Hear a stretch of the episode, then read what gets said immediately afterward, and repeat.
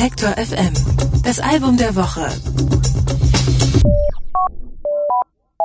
Nach zehn Jahren und vier Studioalben hat die dänische Band Efterklang eine Pause von unbestimmter Länge eingelegt. Offiziell aufgelöst haben sie sich nicht, aber die drei Kernmitglieder sind seither mit der Nachfolgeband Lima schwer beschäftigt. Erst im letzten Jahr erschien ihr Debütalbum und schon jetzt haben sie den Nachfolger im Gepäck.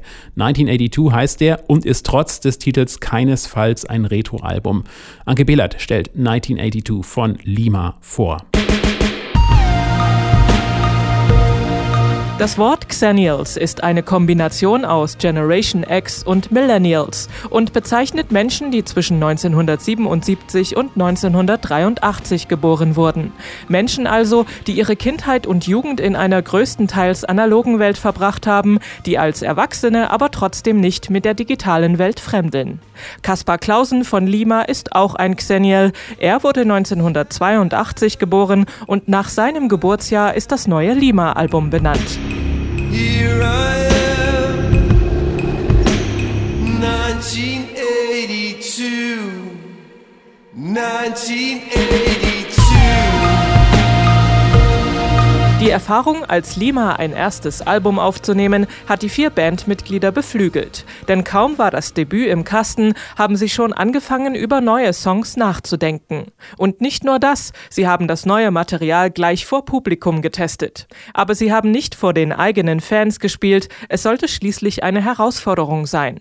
Deshalb sind Lima ein paar Wochen im tiefsten Winter durch verschneite Dörfer im Norden Norwegens gefahren und in Schulen aufgetreten.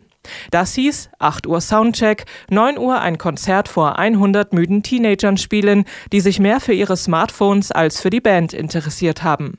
Die daraus hervorgegangenen Songs haben Lima schließlich in Finnland aufgenommen.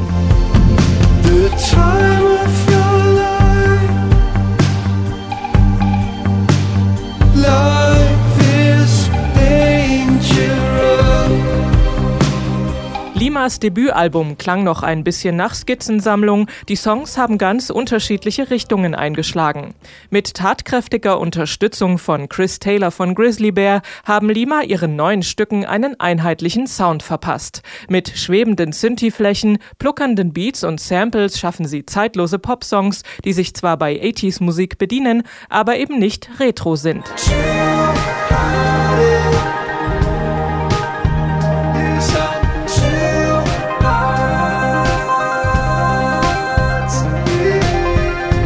In seinen Texten beschäftigt sich Sänger Kaspar Clausen weniger mit der Außenwelt als noch auf dem Debüt.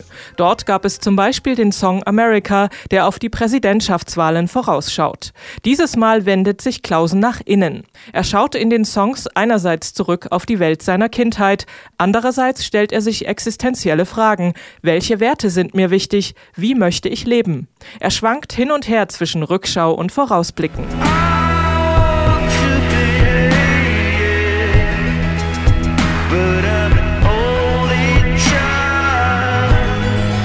Mit 35 kann man durchaus mal eine Zwischenbilanz ziehen, was das eigene Leben betrifft. Genau das machen Kaspar Clausen und Lima auf 1982. Und bei allem Vertrauen in die Zukunft, ein bisschen 80er Nostalgie schwingt auf dem Album dann doch mit. Verständlich, denn irgendwie schaut man ja gerne auf die vergilbten Fotos der eigenen Kindheit voller analoger Abenteuer.